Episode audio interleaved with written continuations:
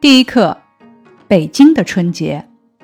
本课的学法导读部分，首先咱们默读课文，找出文中表示时间的词语，理清课文的表达顺序，按照顺序找出不同时间点所对应的民俗活动，然后结合具体语段，分清哪几天写的详细，哪几天写的简略，揣摩作者想写了哪些部分。重点突出了哪些民俗活动的特点，并且体会作者京味儿的语言特点。最后回顾全文，思考作者为什么这样安排详略，进一步体会课文主次分明的好处。接下来，咱们开始学习本课。按照北京的老规矩，春节差不多在腊月的初旬就开始了。开篇点题交代，老北京在腊月初旬就开始过春节了，这是一个总起句，以表示时间的词开头，交代北京的春节差不多在腊月的初旬开始，这是本文的第一个时间段。腊七腊八冻死寒鸦，这是一年里最冷的时候。此处引用的是老北京俗语。富有民俗色彩，形象地说明了北京春节的序幕是在一年里最冷的时候拉开的。可是到了严冬，不久便是春天，所以人们并不因为寒冷而减少过年与迎春的热情。在腊八那天，家家都熬腊八粥。这里交代了老北京过腊八的习俗。这种特制的粥是祭祖祭神的，可是细一想，它倒是农业社会一种自傲的表现。这种粥是用各种米、各种豆与各种干果，杏仁、核桃仁、瓜子、荔枝肉、桂圆肉、莲子、花生米、葡萄干、菱角米熬成的。这。不是粥，而是小型的农业产品展览会。这是个比喻句，选取了老北京人熟悉的生活细节，表现出浓郁的京味儿，自然地运用了比喻的修辞方法，把粥比作小型的农业产品展览会，说明粥的材料丰富，表达对富足生活的自豪和期待。这一自然段写老北京的春节差不多在腊月的初旬就开始了，并且描写了老北京春节熬腊八粥这一习俗。咱们思考一下，在第一自然段中，小型的农业产品展览会指的是什么？这样表达有什么好处呢？小型的农业产品展览会指的是腊八粥里的米、豆、干果的品种很多。多的好像是聚在一起开展览会。作者运用比喻的修辞方法，生动形象地写出了腊八粥的特点，也说明了腊八粥的材料极其丰富。腊八这天还要泡腊八蒜，把蒜瓣儿放到高醋里封起来，为过年吃饺子用。到年底，蒜泡的色如翡翠，醋也有了些辣味。色味双美，使人忍不住要多吃几个饺子。这里引出了腊八节的又一个习俗——泡腊八蒜，而且写腊八蒜的做法和用途，将叙述和描写融为一体，写出老北京人过年吃饺子要就着腊八蒜的习俗，极富生活气息，表现出浓郁的京味儿。在北京过年时，家家吃饺子。写老北京人过年吃饺子要就着腊八蒜的习俗，色如翡翠，写蒜的颜色；辣，写醋的味道。在字里行间满含着对腊八蒜的喜爱。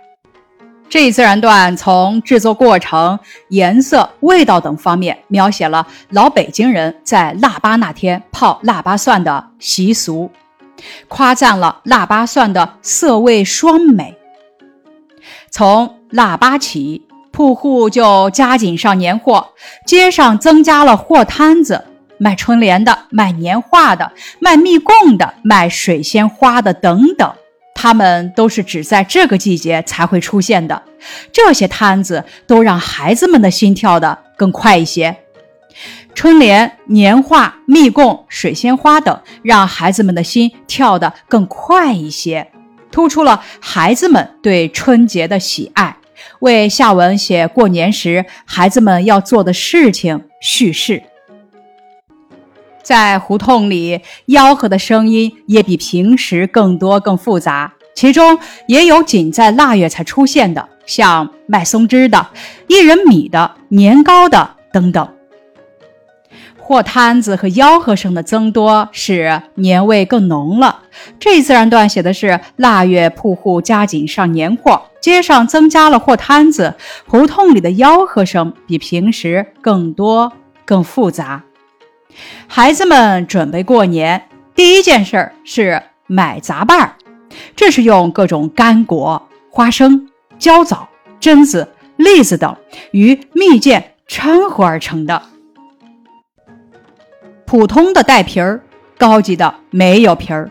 例如，普通的用带皮的榛子，高级的就用真人。孩子们喜欢吃这些，零七八碎儿，即使没有饺子吃，也必须买杂拌儿。这里交代孩子们过年要做的第一件事：买杂拌儿。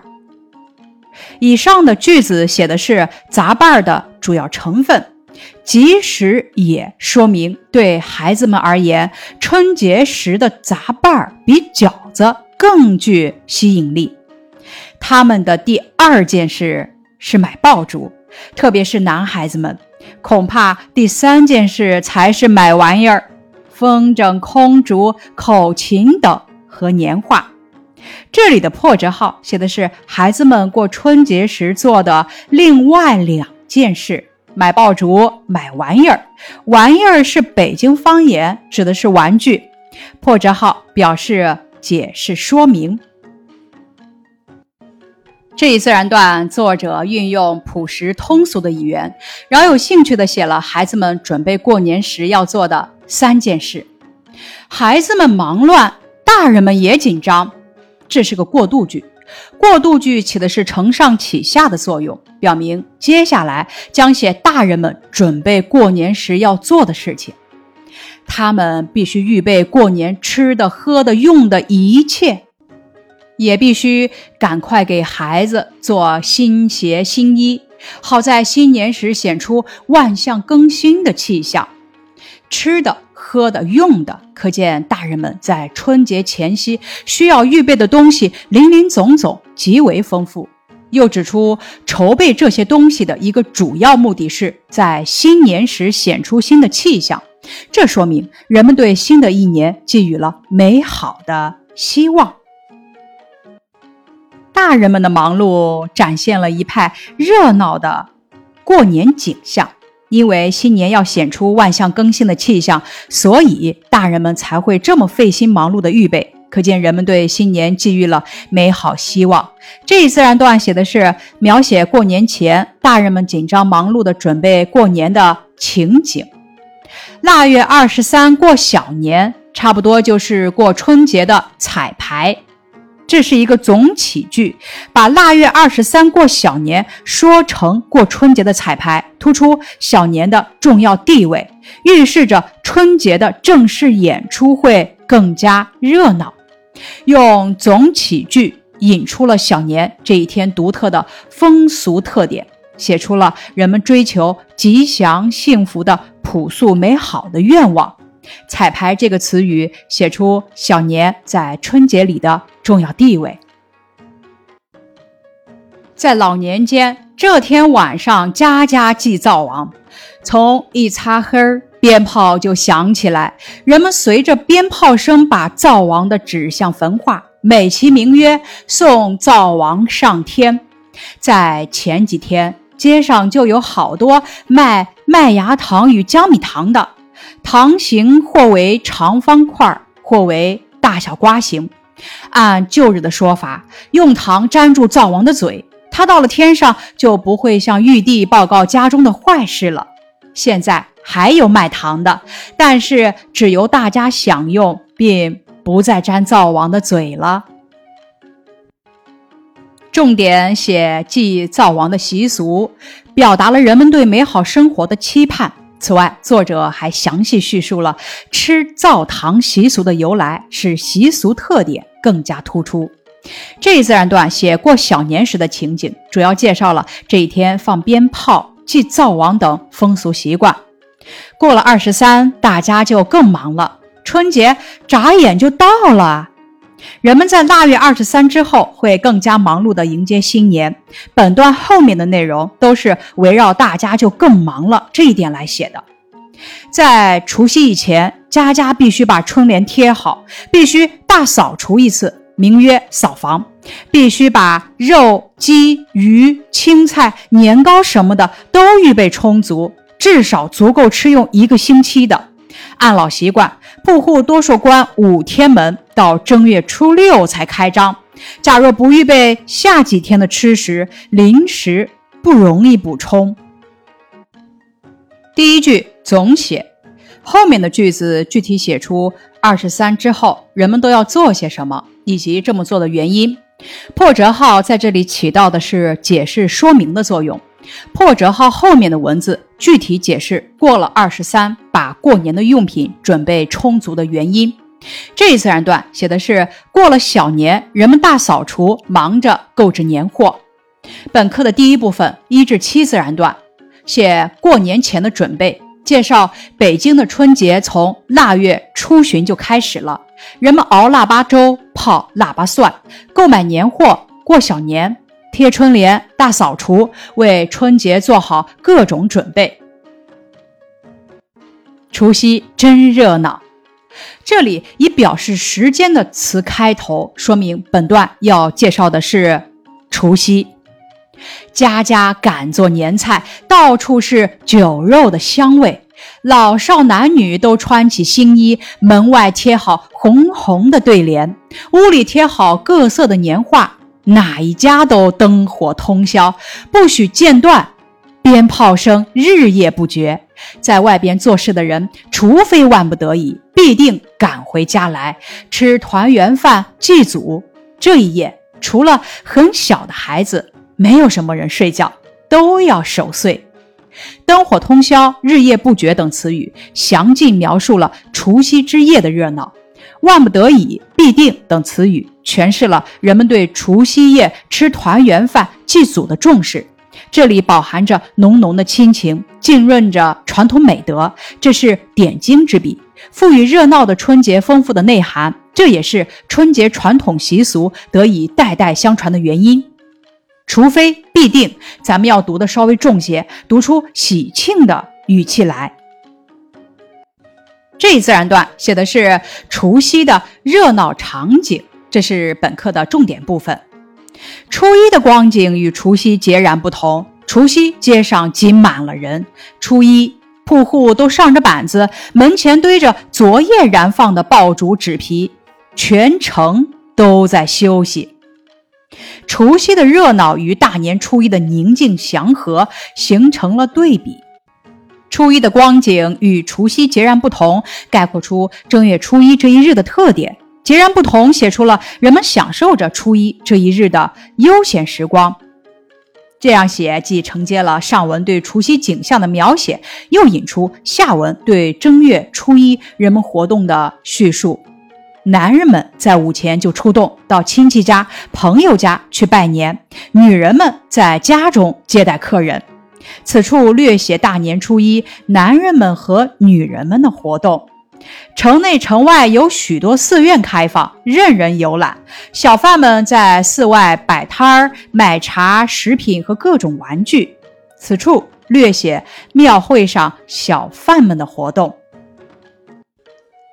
北城外的大钟寺，西城外的白云观，南城的火神庙场殿是最有名的。可是开庙最初的两三天并不十分热闹，因为人们正忙着彼此贺年，无暇顾及。到了初五、初六，庙会开始风光起来，孩子们特别热心去逛，为的是到城外看看野景，可以骑毛驴，还能买到那些新年特有的玩具。白云观外的广场上有赛轿车、赛马的，在老年间据说还有赛骆驼的。这些比赛并不为争谁第一谁第二，而是在观众面前表演罗马与骑者的美好姿态和娴熟技能。这一自然段分别写了男人、女人、小贩、小孩在初一这一天的活动，说明初一这天不同的人都在做自己的事情，充实而快乐。在这一段的句末部分，又写了比赛，比赛不为争名次，只为在观众面前表演。这也从侧面反映了中华民族淳朴善良、崇尚劳动、热爱生活的优秀品质。这一自然段写的是正月初一人们的活动，多数铺户在初六开张，又放鞭炮，从黎明到清早，全城鞭炮声不绝。虽然开了张，可是除了卖吃食与其他重要日用品的铺子，大家并不很忙。铺中的伙计们还可以轮流去逛庙会、逛天桥和听戏。这段写的是正月初六。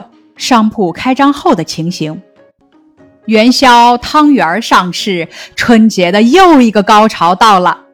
除夕真热闹，这是春节的第一个高潮。初一拜年逛庙会，虽光景与除夕截然不同，但同样热闹，这是春节的第二个高潮。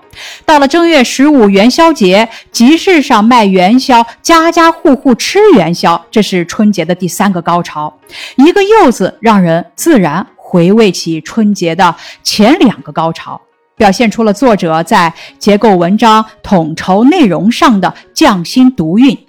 同时，这一句也是这一段的中心句，概括了本段的主要内容。这是需要咱们重点掌握的部分。除夕是热闹的，可是没有月光；元宵节呢，恰好是明月当空。大年初一是体面的，家家门前贴着鲜红的春联，人们穿着新衣裳。可是它还不够美。元宵节处处悬灯接彩，整条大街像是办喜事，火炽而美丽。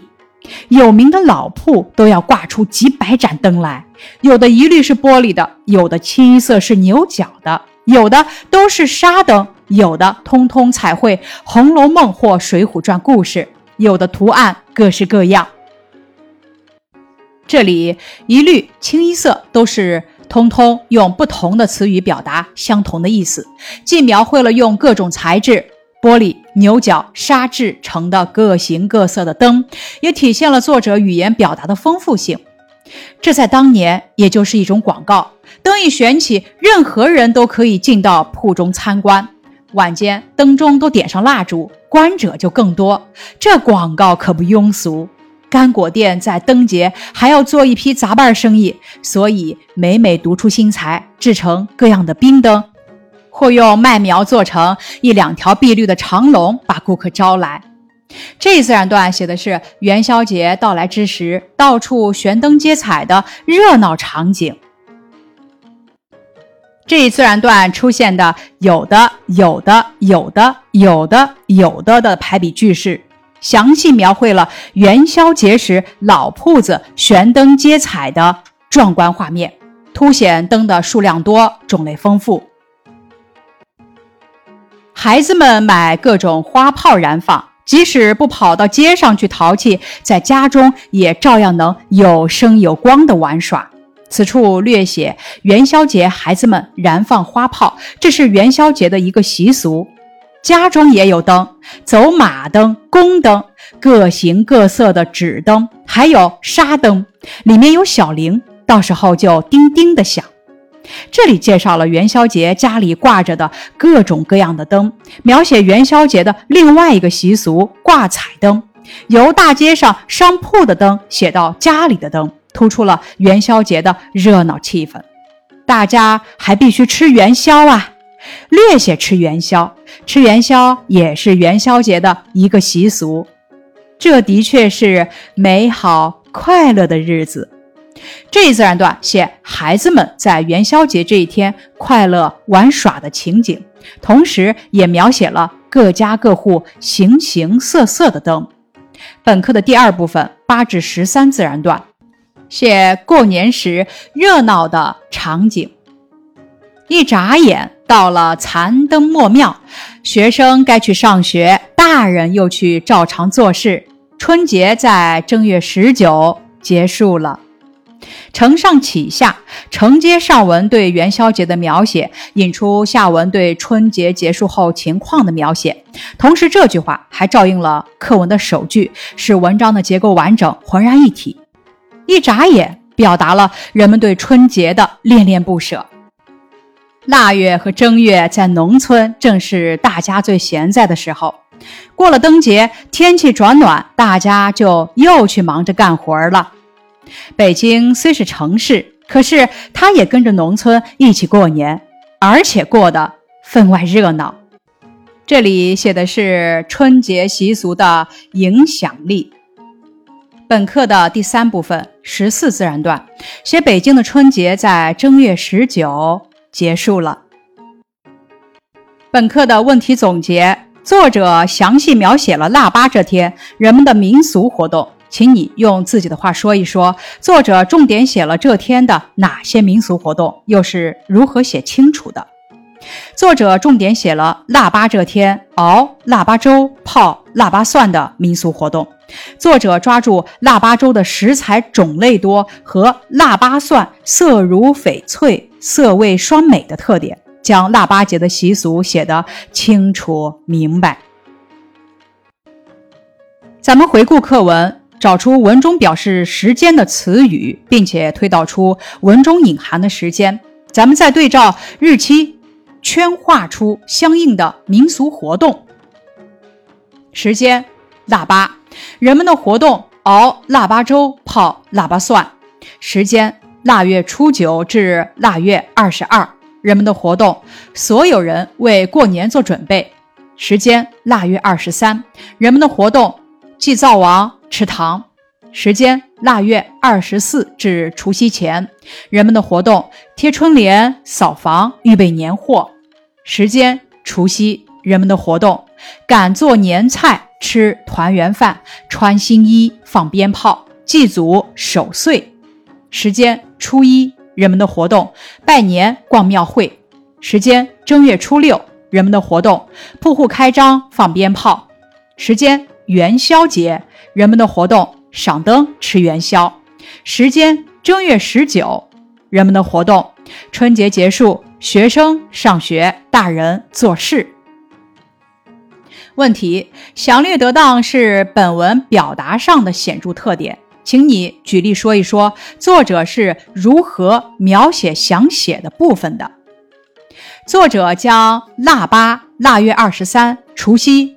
初一元宵节这几天作为全文的重点进行细致描写，在详写时，作者并没有面面俱到地描述当日的活动，而是分别抓住这些日子里最具特色的几个民俗活动，突出各自的重点。如写腊八，作者选择熬腊八粥和。泡腊八蒜两个传统的节日饮食习惯来写，从制作过程、颜色、味道等方面，形象地突出了腊八粥、腊八蒜的特点。又如元宵节这一天，作者略写放花炮、吃元宵，重点描绘了处处悬灯结彩的场面，能使人深刻感受到元宵节的火炽而美丽，日子的美好快乐。这里咱们需要掌握的语文要素是按照一定顺序，有详有略地进行叙述。本篇课文脉络清晰，衔接紧密，内容描写具体，毫无拖沓之感。其成功之处在于，作者以时间为序，有详有略地进行布局谋篇。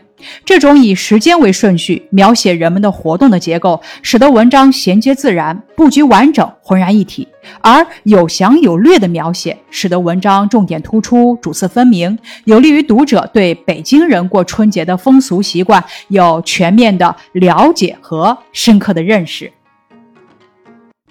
问题，请找出第六自然段的总起句，说一说作者是如何详细描写腊月二十三的。第六自然段的总起句是：腊月二十三过小年，差不多就是过春节的彩排。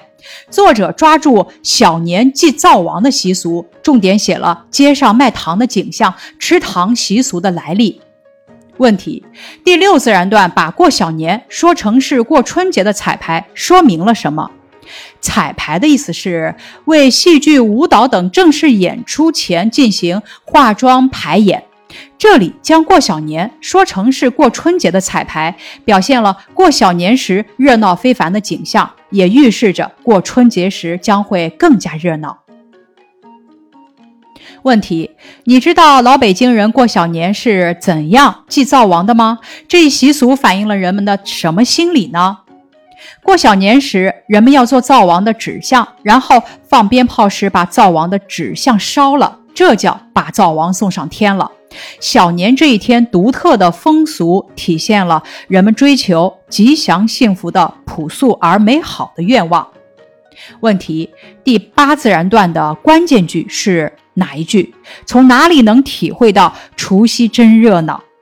第八自然段的关键句是除夕真热闹。从哪里能体会到呢？第一方面，从味色声三方面能体会到除夕真热闹，到处是酒肉的香味，红红的对联，各色的年画，哪一家都灯火通宵，鞭炮声日夜不绝。作者从香味到色彩再到声音，进行了全方位的描写，充分表现了除夕的热闹。第二点，从人们的活动中能体会到除夕真热闹。人们做年菜、穿新衣、贴对联、贴年画、放鞭炮、吃团圆饭、祭祖、守岁等这些活动，表现了除夕的热闹。问题：初一与除夕有什么不同呢？初一街上全城休息，家里接待客人拜年；除夕。街上挤满了人，家里做年菜，灯火通宵，鞭炮不绝。问题：回顾九十两个自然段，请大家找出概括性的描写和分类介绍的内容，试着归纳一下。概括性的描写如下：全城都在休息。分类介绍：男人们午前出去拜年，女人们在家待客，小贩们摆摊儿卖东西，孩子们逛庙会。问题第十自然段列举了哪些人的活动？重点写的是什么？为什么要这样写呢？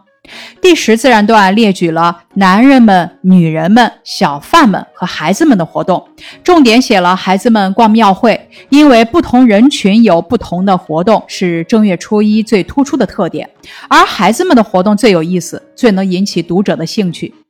这样写有详有略，突出了初一这一天的习俗特点。问题，请找出十二自然段划线句子中都全部的意思的词语，然后仿照着写一句话，用上表示相同意思的不同词语。咱们首先来看十二自然段划线的句子。有名的老铺都要挂出几百盏灯来，有的一律是玻璃的，有的清一色是牛角的，有的都是纱灯，有的通通彩绘《红楼梦》或《水浒传》故事，有的图案各式各样。一律清一色都是通通，都表示都全部的意思。仿写如下：在课堂上，同学们求知若渴，有的目不转睛看着黑板，有的聚精会神盯着习题，有的全神贯注冥思苦想，有的专心致志奋笔疾书。咱们回顾第十自然段，说一说作者为什么要分类写不同人群的活动，要重点描写孩子们逛庙会的场景。因为正月初一最突出的特点就是不同人群有不同的活动。作者重点描写孩子们逛庙会，是因为孩子们的活动最有意思，最能引发读者的兴趣。问题：课文中老舍的京味儿语言很有新鲜感，比如杂拌儿、玩意儿等。文中这样的词语还有哪些？你的家乡也有许多有特色的方言，你能说一说吗？文中这样的词语还有零七八碎儿、擦黑儿、咸菜等。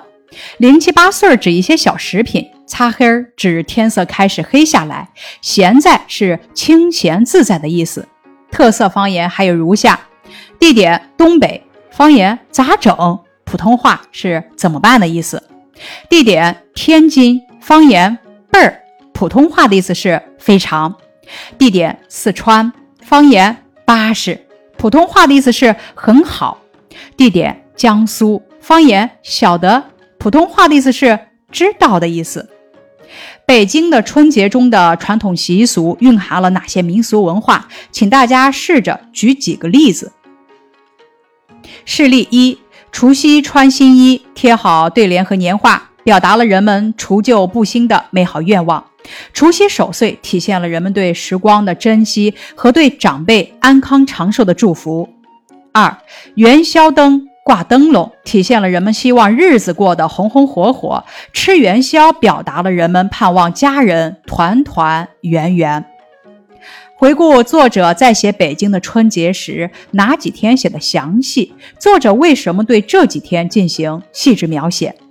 腊八、腊月二十三、除夕。初一元宵节这几天写的详细，因为这几天最能表现北京独特的春节习俗，所以作者将这几天作为全文的重点进行了细致描写。以上是第一课北京的春节的课文学习部分，感谢您的收听。